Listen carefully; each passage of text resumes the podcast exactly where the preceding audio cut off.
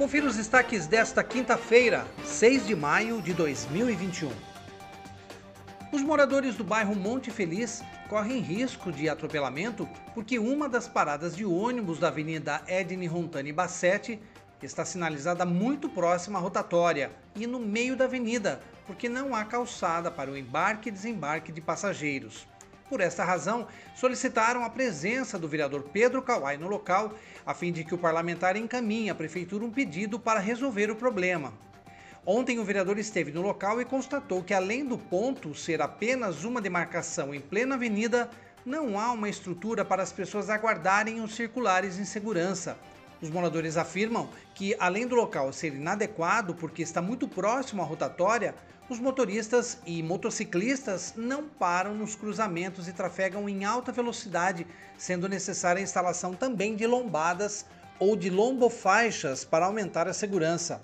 O vereador Pedro Kawai disse que vai protocolar uma indicação para a Secretaria Municipal de Trânsito e Transportes para alteração da parada e construção de um ponto de ônibus no local e para que reforce a sinalização.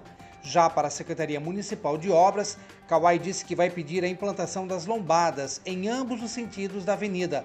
Ele observou que a alta velocidade é um verdadeiro drama em diversos pontos da cidade e que, infelizmente, os motoristas simplesmente ignoram os perigos de acidentes. E a Secretaria Municipal de Saúde de Piracicaba reabriu hoje, às 10 da manhã, o agendamento para vacinação contra a Covid-19 para pessoas com 60 anos ou mais.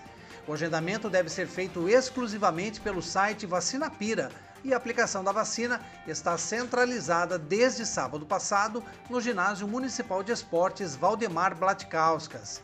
Segundo a Prefeitura, as pessoas devem chegar ao ginásio com 5 minutos de antecedência todas as pessoas com horário agendado no site Vacina Pira têm a dose dela garantida, porque a vaga na plataforma só é disponibilizada conforme a chegada do imunizante ao município. As pessoas com 60 anos ou mais que moram na zona rural em bairros como Anhumas, Artemis, Tupi, Ibitiruna, Santana e Santo Olímpia, além de Tanquinho, serão vacinados nas próprias unidades de saúde dos seus bairros e não precisam fazer o agendamento levando apenas um documento pessoal e um comprovante de endereço. Acompanhe os nossos podcasts pela Rádio Kawai, disponíveis no Facebook, Instagram e no Spotify.